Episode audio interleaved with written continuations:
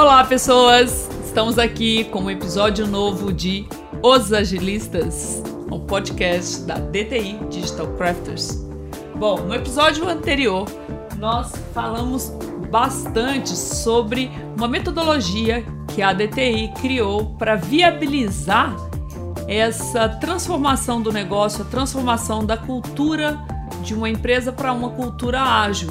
Nós chamamos isso de Mission Command e o Schuster detalhou esse processo. Né? Então, Schuster, tudo bem? Tudo jóia. Hoje acho que seria interessante, né? Porque o Mission Command, um dos objetivos dele é trazer propósito para esse grupo, engajar esse time para perseguir aqueles resultados para o negócio. Então a gente traz esse time para mais perto do negócio, a gente consegue resolver de certa forma aquela crítica que se tem que a TI falta conhecimento do negócio, ela fica ali meio à margem e a gente quer é, também encurtar os ciclos de entrega de valor. Você frisou bastante que é, não dá para ser ágil da noite para o dia, é um processo de aprendizagem. A gente falou do termo Change by Doing, que o exercício do Mission Command é uma, uma forma de começar a trabalhar de forma ágil nas empresas. E aí vem uma dúvida. Só ter uma missão, ter os objetivos, os OKRs bem definidos, isso é o suficiente para manter esse time engajado, na sua opinião? Tem algum outro elemento aí que você gostaria de pontuar? É, então, com certeza, né? Assim, quem dera né, se as coisas fossem. Bom, né? Fosse assim, né? O nome é ótimo, né? Mission, tem uma missão, temos os OKRs. O que mais que a gente precisa? É, na, ver, na verdade, assim, uma obsessão que está por trás de, de, de agilidade é ter feedback concreto, né? Então a gente às vezes fala muito de feedback concreto só do software em si, né, do resultado do software, mas na verdade você precisa de feedback concreto o tempo todo de tudo, né, que você Mas você acha você engraçado, faz. eu preciso perguntar. Porque vocês falam muito na DTI é, feedback concreto. O que é um feedback concreto? Você está criticando um outro tipo de feedback. Me dá um exemplo. Eu não, feedback, com, o que a gente fala de feedback é, concreto é encarar a realidade mesmo. Ah, tá. É aquilo, sentido, aquilo que a gente fala assim, por exemplo, infelizmente, em muitos casos o cliente tem receios até justificáveis de não botar um sistema em produção, uma versão intermediária. Ah. Mas ele não está tendo feedback concreto. Ah, entendi. Entende? O uma feedback. Você tá tem que ter o feedback da realidade. Entendi. Você tem que procurar. É, eu lembro que assim, esse negócio, gente, eu lembro do Jack Welch, quando eu li ah. o livro do Jack Welch na faculdade, nos idos 1990, né? Ah. Uma das coisas que o Jack Welch é, falava muito era o quê?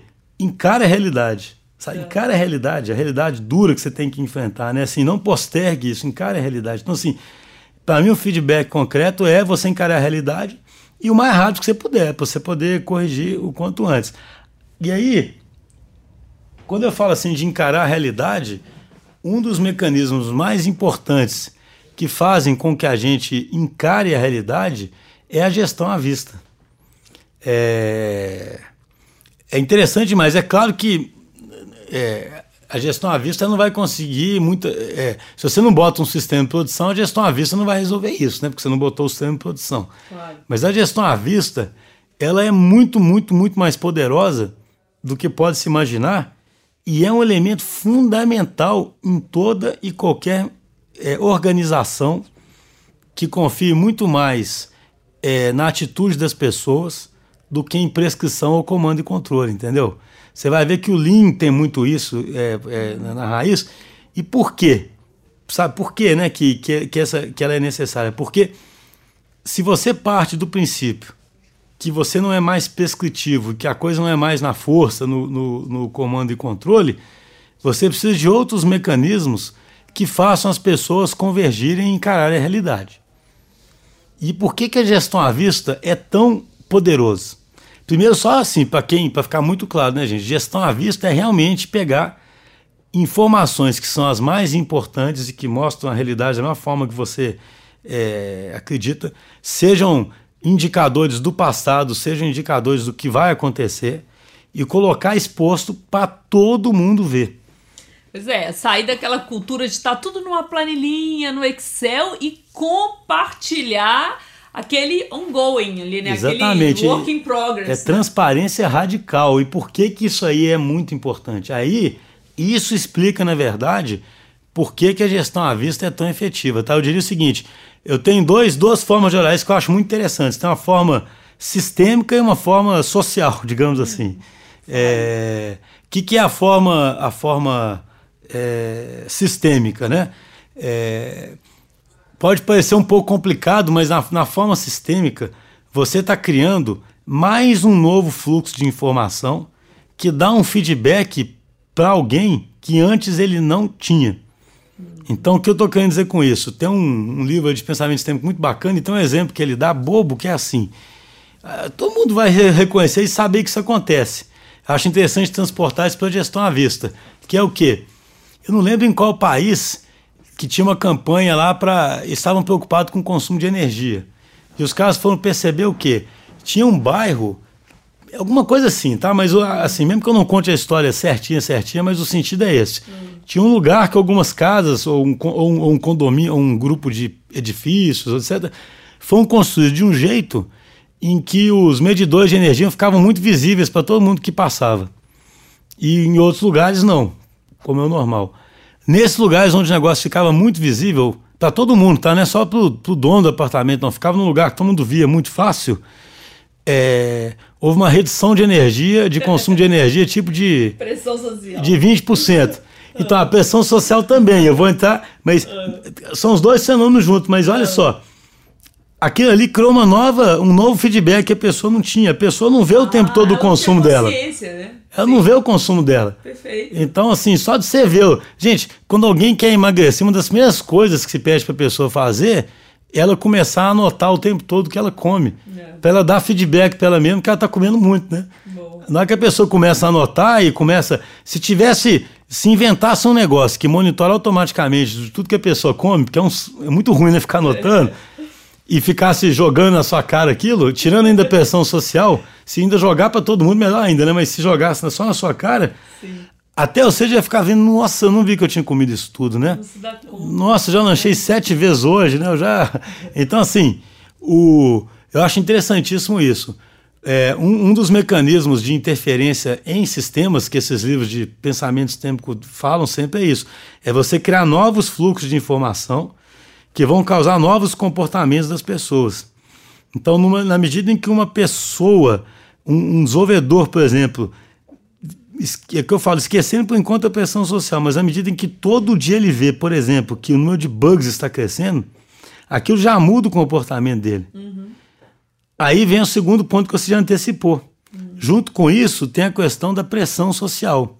É, é recomendável que os, os artefatos de gestão à vista fiquem em lugares que sejam densamente povoados, digamos assim, onde passe muita gente, né? Perto do banheiro, ali no cafezinho. É, assim, você vai ficar perto da equipe, que fique perto da equipe que é bom, mas todo mundo tem que ver. Sim, sim. Porque é a vista, né? Tem, é, assim, por exemplo, é, várias ferramentas, você tem várias ferramentas digitais, você tem a gestão à vista ali dentro. Para aquilo funcionar bem, você tem que investir em umas televisões e botar aquilo, entendeu? É, aparecendo. É, não ter o Trello lá só no é. seu celular, deixa os a gente, gente, eu já vi em vários projetos na minha vida que eles estão em crise. O que, que todo mundo naturalmente faz? Expõe tudo que está acontecendo. Porque só de você expor tudo que está acontecendo, você faz um Kanban e expõe tudo que está acontecendo. Então, assim, e por que, que a pressão social funciona tão bem? Porque o ser humano, evolutivamente, é muito preocupado com a reputação. Porque aquele, aquela pessoa de má reputação era excluída do grupo. E se você antigamente fosse excluído do grupo, você dificilmente sobreviveria. Sim. Porque um dia você caçava, no outro dia não. Então você tinha que. Assim, você tinha uma necessidade de viver em grupo mesmo, né? Social. É, não dava você ser muito. Não dava muito para um, um, cara ser lobo solitário. Uhum. É, o ser humano não evoluiu muito assim, né? Ele evoluiu em grupos, né? E é claro, então, que você vê que a gente é muito preocupado com a reputação. É uma coisa que está dentro né, da gente, né? Como se fosse assim. Evolutivamente, aqueles que não se preocupavam muito com a reputação provavelmente não estão entre nós mais, né? Ou então são poucos. Sim. Então, normalmente as pessoas se preocupam com a reputação. Então, no momento em que você está dando transparência, você não quer dar transparência de uma coisa ruim. Você quer, né, é, é, é mexer com aquilo. Interessante que fica quase gamificado, né? Porque você olha aquilo ali, ah, não acredito, só eu tô no vermelho. Então você já cria um incentivo mental para mudar aquela realidade, né? Mudar não, aquele o... elemento simbólico ali que está sendo compartilhado. Não, nessas empresas, eu lembro que no livro, acabou que eu não contei no outro episódio, eu acho esqueci de falar da história da, da na, na própria Intel. É. É, quando eles, eles criaram num dado momento um conjunto de OKRs, poucos OKRs, acho que seis OKRs, alguma coisa assim, ou seja, só seis objetivos para a Intel inteira, uhum. para poder combater a ameaça que eles, que eles sentiam na Motorola. Olha. Eles chamaram lá de Operation Crush. Hum. Agora, os OKRs eram todos compartilhados entre todo mundo, entendeu? Todo mundo vê o OKR de todo mundo. Todo mundo. Inclusive, o, o, todo mundo vê o OKR da liderança também. Olha, que legal a transparência. Todo mundo se expõe. Certo. Porque, agora, isso aí, gente, exige coragem e exige muita maturidade. Mas, assim, se, você, se todo mundo se expõe, todo mundo é radicalmente transparente mesmo, mostra tudo que está acontecendo, tem muito mais chance de você aprender. A gente volta para a questão do aprendizado. Então, assim, não tem muito mais espaço, porque assim, o OKR, o Key Result, ele é acompanhado de que forma? Vamos supor que alguém fala assim, eu estou virando digital, então um key result meu é assim, aumento das vendas no canal digital em 30%, vamos supor. Isso poderia ser um key result que um time vai, vai perseguir, né? Imagina, o desafio do time é assim, aumentar radicalmente as vendas no canal digital. Né? Um, um exemplo de um objetivo. Objetivo. É, uhum. é, e aí, vamos supor, o desafio poderia ser, nós queremos ficar digitais. E o objetivo pode ser aumentar radicalmente as vendas no canal tal, vamos supor. E um key result poderia ser qual? Um, um key result poderia ser, é, por exemplo, aumentar 20% a venda de não sei o quê. Para é. ficar é. um. Os key results, eles são sempre quantitativos e desafiadores. Então, lá, 90% é desafiador. Às vezes 30% já é bem desafiador, dada a realidade que a, aquela empresa né, tem naquele momento. Então, aí, aí o que eu ia falar é o quê? Imagina que você tem um key result desses. Quando você define um key result, como você bem disse, ele é desafiador, a equipe acredita que um, uma boa medida é assim, a equipe ela acompanha o key result, como ela vai medindo, obviamente, mas ela vai reportando para todo mundo, isso que é interessante, uhum. né? Eu sempre falo isso, gente, no, na agilidade, reunião diária, por exemplo, você está se reportando é para todo mundo, para os seus pais, para todo mundo. Isso traz uma preocupação maior do que estar reportando só para o chefe. Uhum. Por mais que alguns possam não acreditar nisso. Porque se o cara reporta só para o chefe, ele pode estar escondendo a situação, ele, o chefe pode estar ocupado na hora e não está muito preocupado com aquilo, o cara pode enrolar um pouquinho, mas ninguém consegue ficar é, enrolando todo mundo, né? Aquela história, né? No, no, no, no é. É, então, assim, ele, o, o key result seria o quê? começa com 50% de chance de ser atingido. E periodicamente, nos ciclos curtos, aquele time vai medindo se está aumentando a venda, por exemplo, ou se não está aumentando a venda, e vai atualizando o que, que aquele time, como um todo, acha agora, dá chance de atingir aquele key result. E é claro que se o key result é para três meses, por exemplo, aquele número tem que ir aumentando, né? Você tá achando que começa achando que é 50%. Aí você fez uma ação, viu que é muito mais difícil que você imaginava é, aumentar as vendas naquele canal. O honesto ali é botar 40%, expor hum. para a organização. Porque aí alguém, alguma liderança, inclusive, vendo aquilo, pode ficar preocupadíssimo, pode querer entender exatamente por quê, pode tentar contribuir, por exemplo. É, até colocando, ok, mas olha, aconteceu nessa semana do, do que a gente mediu uma variável que a gente não estava esperando, né? Porque eu fico pensando também, é, o tanto que aquele grupo tem condição é, de avaliar outros elementos, né? Porque está perseguindo, mediu, mas aconteceu uma ação externa que não estava esperando e eles não se deram conta. Aí o papel da liderança também, né? Obviamente, normalmente a liderança tem mais experiência, tem mais experiência com outros negócios, ela sim, também sim. tem uma contribuição riquíssima. Então, você, entrou nas análises críticas. Então, é? você falou de um outro, você falou de um outro elemento que é, ah. que é fundamental, né? Ou ah. seja, Voltando à sua pergunta inicial, né? Como engajar? Ah, será que é só definir a missão, os OKRs é. e pronto? Não é, né? O, esse, a missão e o OKR são elementos de auto-organização, ou seja, vão criar incentivos para a equipe procurar atingir aquilo. Foco, né? Mas, e vão criar foco. Agora, é, qual que é o outro elemento assim, fundamental em ágil, desde que ele era só na TI até ele ser para a organização inteira? São análise, análises críticas extremamente bem feitas. O extremamente bem feito é que elas têm que ser sinceras, elas têm que ser verdadeiras. Os problemas têm que aparecer e têm que gerar ações concretas, sabe? Então, assim, é... e aí vem aquela, aquela, aquela questão, né? Então, como que a liderança atua?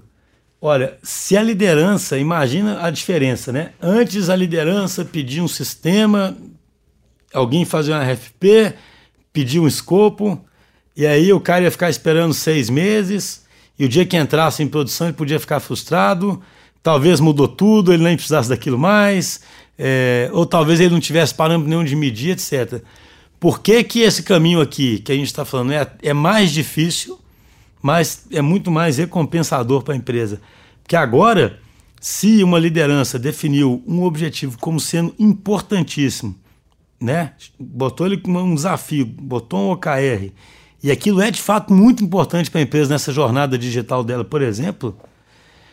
Em duas semanas, por exemplo, aquela liderança vai entrar numa análise crítica. Porque a grande participação dela vai ser uma sabatina, igual você comentou. Uhum. Ela vai aportar um tipo de visão que não existe ali. Perfeito. E ela, como liderança, vai ter, obviamente, todo o direito de questionar o caminho que aquele time está seguindo. Essa prerrogativa é óbvio que a liderança não perde nunca. Uhum. A diferença é que ela não usa mais a prescrição para indicar o caminho. Ela usa, as, uma, ela usa a boa sabatina, vamos dizer Fantástico. assim. Fantástico. E também que muda né, nessa relação é que o time vai poder argumentar por que, que aquilo que foi acordado, não em termos de resultado, que isso acho que olha, até uma pergunta, né? O time pode, no decorrer do processo, questionar se aquele é o indicador que deveria ser medido? Isso pode acontecer? Então, o que, que é recomendado muito com o OKR? Enquanto a, até você institucionalizar a cultura, uhum. o ideal é não ficar mudando, senão vira uma muleta muito grande tá. também. Então, assim, claro, como eu disse, eu acredito profundamente nisso. Alguns OKRs vão ser definidos errados, vão, vai, vai se ter todo tipo de aprendizado, né? Tá. Nossa, aqui a gente devia ter é, definido um desafio diferente nosso objetivo, na verdade, não ficou legal, tá. é, etc. Mas num primeiro ciclo ou num segundo ciclo, você tem que ir até o final para aprender, sabe? Fala assim, okay. gente, não vão, porque senão você fica mudando um tanto de coisa, não sabe nem o que, que aconteceu. É, sim, então você, você tem a disciplina, aí quando acabar um ciclo, você pode fazer uma análise crítica disso tudo e falar, nossa, gente, nós definimos um objetivo muito, de forma muito estreita, uhum. ou então nós definimos muito amplo, não serviu para focar a equipe. Mas volta aquela questão toda que a gente fala aqui o tempo todo, né? Todo mundo tem que admitir que está aprendendo, sabe? É, mas é que legal que nesse momento da análise crítica, eu queria dizer é que a liderança vem com a sua contribuição, né? De, obviamente, mais estratégica, até pelo lugar, lugar que ela ocupa, mas o time também pode dialogar, tem o seu lugar de argumentar, e isso, isso é realmente precioso, né? E isso é um elemento de de engajamento. É, isso é mais uma espaço. vez. Exatamente, isso aí é mais uma vez aquela conversa bidirecional em ação, Sim. né? Você tá, você, por isso que isso aí rompe aquela relação contratual, aquela relação abusiva que a gente falou lá no começo, entendeu? Porque todo mundo cria muito mais empatia com todo mundo. Todo mundo, o, o time entende muito mais a pressão que a liderança está tá, tá sofrendo, né? Exato. A pressão que ele tem para entregar resultado, o, a pressão que ele está enxergando da concorrência, a oportunidade que ele vê que não pode ser perdida, a, a pressão dos acionistas, aquilo vai transparecer de algum jeito. E ao mesmo tempo, o, o próprio líder vai ter muito mais empatia, vai perceber muito mais o que, que, é possível ou não de verdade fazer ali naquele time. Uhum. É, que tipo de fragilidade que aquele time ainda está tendo, que é uma coisa que a gente não comentou muito aqui, mas é óbvio que no começo vai haver várias fragilidades. O time pode estar ainda incompleto. A gente fala das, das competências né, todas instaladas. O time pode estar incompleto ainda. Pode estar faltando competência. É, no início não saber, né, quais Ué. uma competência se revelar necessária no processo, né, no e fazendo. E, e aí, assim, é importantíssima a atuação da liderança, porque quem consegue mudar mais as coisas estruturalmente é quem? A liderança um, um, time que não tem um determinado recurso, ele fica se lamentando, mas ele não consegue, né? Uhum. É, a gente outro dia comentou isso com o cliente, né, Denise? É, imagina assim, é, um time não está conseguindo colocar algo em produção rápido. E aí, no fundo, é porque falta alguém de DevOps lá dentro, né? Que é alguém que entenda de, que, que entenda muito dessa infra mais moderna e de nuvem e etc, etc. Você fala assim, cara, vamos ter um cara dentro do time para fazer isso, porque aí ele remove todo o impedimento. Sim. Só que aí alguém pensa o seguinte, pô, mas é caro eu ter um cara desse dedicado ao time. Só que uma liderança que conseguisse mensurar qual é o custo do atraso que ele tem de não colocar coisas em produção, qual o custo de oportunidade que ele está deixando na mesa, ele poderia decidir falar o seguinte: não, eu vou botar um cara lá dentro, mesmo que eu fique ocioso, entre aspas. Perfeito. Saber? Agora, isso é uma. É, é realmente um pensamento estratégico, né? Porque se eu ficar com um pensamento pequeno de curto prazo, eu olho o, o quanto que esse cara vai me custar. Mas que você está falando, olha, você está no processo de aprendizagem, coloca, porque se esse cara vem com uma contribuição, pode ficar lá 15 dias, na verdade, sem nada que justificasse a presença dele. É, assim, mas de repente. Sabe o que eu acho curioso? O insight. Quando um cara começa a criar vários squads e descentralizar, ah. existe uma premissa, na verdade, por trás disso tudo, que ele precisa de muito que ele precisa de um tempo de resposta rápido, concorda? Sim. Ele quer tempo de resposta. É. Né? Ou seja, por que, que você descentraliza e por que, que você, você precisa de tempo de resposta? Sim. E por que, que você acha que você precisa de tempo de resposta? Porque você vê um ambiente que você fala, ou um concorrente vai me ultrapassar, ou eu vou perder uma oportunidade e vou deixar dinheiro na mesa. Isso. Então você precisa de tempo de resposta. Então você tem que comparar o custo, na hora que você pensar no custo de alguém ali, você não pode olhar para o custo daquele cara isolado, você tem que comparar com essa sua missão toda de centralização. Às vezes um cara vai criar vários times descentralizados e vai matar os times por ter uma visão orientada a custo, que não vai permitir, no fundo, que esses times cumpram essa missão de melhorar o tempo de resposta do negócio, que é o senso responde no final das contas. Assim, uhum. se a gente voltar em tudo que a gente falou aqui, tudo isso é para quê? É para habilitar o business agility, que é o quê? É a capacidade da empresa sentir e responder muito rápido ao mercado. Aí você imagina, então assim, a empresa está julgando que isso é a coisa mais importante que ela pode fazer nesses dias de hoje. É o que a gente fala o tempo todo, exceto por algum outro tipo de negócio que esteja protegido ou que seja mais tradicional, uhum. as empresas encaram que se ela não responder rápido, ela, ela está perdida, não é? Sim. Então, é, ela precisa criar todas as condições em cada squad para que eles sejam realmente autônomos e possam responder rápido, que é isso que faz a empresa é, responder rápido. Uhum. Agora, se a liderança dá a missão, dá os objetivos e se afasta, uhum. o que, que vai acontecer? Esse time ele vai, ele vai ter autonomia, ele vai resolver questões até um certo ponto. Claro. Mas esse tipo de questão estrutural ele não vai é. resolver. Ao mesmo tempo, só uma coisa para a gente terminar que faltou a gente comentar é que é, o objetivo que é definido para o squad, ele tem que ser. O squad tem que ter é, as condições de alcançar o objetivo, né? Às vezes, quando a gente está rodando a, essa sessão de Mission Command, a gente vê coisas que são problemas legítimos da organização, mas que extrapolam as competências que existem ali num squad. Tem que ficar atento a isso. Estabelecer um objetivo que aquele squad tem condição Sim de, al, de alcançar. Ou ampliar as competências daquele Ou squad. ampliar as competências poder, do squad. Para mim, uma coisa que eu falo para alguns clientes nossos que estão experimentando isso agora é o quê? Esse começo de começar a fazer mission command e usar squad de verdade, eu falo de verdade é nisso, né? Uhum. Ou seja, é squad que tem autonomia, que tem competência instalada, que seja medido por resultado. Uma das coisas que a liderança mais vai fazer nesse começo é o quê? É ir derrubando essas barreiras. De, de, eu tenho dificuldade com a Departamentais, os silos. Departamentais, de, derrubar os silos, entendeu? Ou seja, Sim. alguém tem que se imbuir, uma liderança forte tem que se imbuir desse espírito é, nesse começo.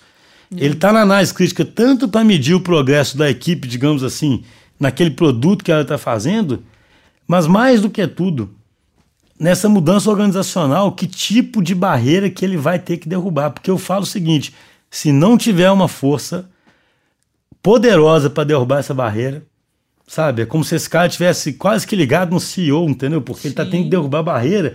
Se não tiver essa força, não vai acontecer nada. Por quê? O time vai enfrentar vários problemas estruturais que vão requerer recurso, seja dinheiro, seja gente e ele não consegue resolver isso sozinho, entendeu?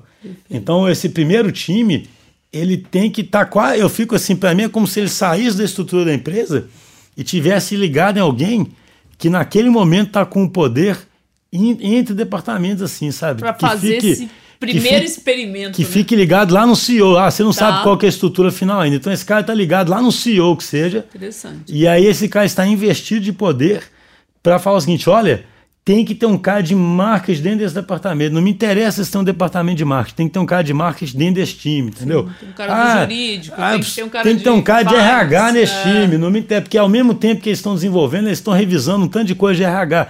Tem que ter um cara de RH lá, senão não vai ter velocidade. Uhum. Porque se o time ficar o tempo todo tendo que pedir para o RH ou pedir para o departamento, esperar as prioridades do departamento, uhum. ele não vai andar. Então, nesse começo, principalmente, tem que ter um quebrador de, de, de, de barreira. Ou ali. seja, esse grupo, né, esse primeiro desbravador aí, ele já tem que ser protegido de toda essa burocracia da organização que não é ágil. Então ele tem que, tem que ter os benefícios de uma organização ágil, mesmo que a organização ainda não seja, mas tem que funcionar desse jeito, né? Isso que você está colocando. Para a realidade deles já Exatamente. tem que ser a realidade do ágil. Tem que ter um cara que lá no, ele tem que quebrar a barreira. E esse líder que compra essa ideia que vai ser um sponsor dessa Olha, E eu vou te falar, hein? as forças do status quo são muito é. poderosas. Isso aí não se pode subestimar. Sim. É muito poderoso sabe? É difícil, porque aí a, a, TI, até a TI que teria, né, assim, a própria TI tem os legados que ela tem que cuidar. Os departamentos têm os fields e as, e as prioridades deles, entendeu?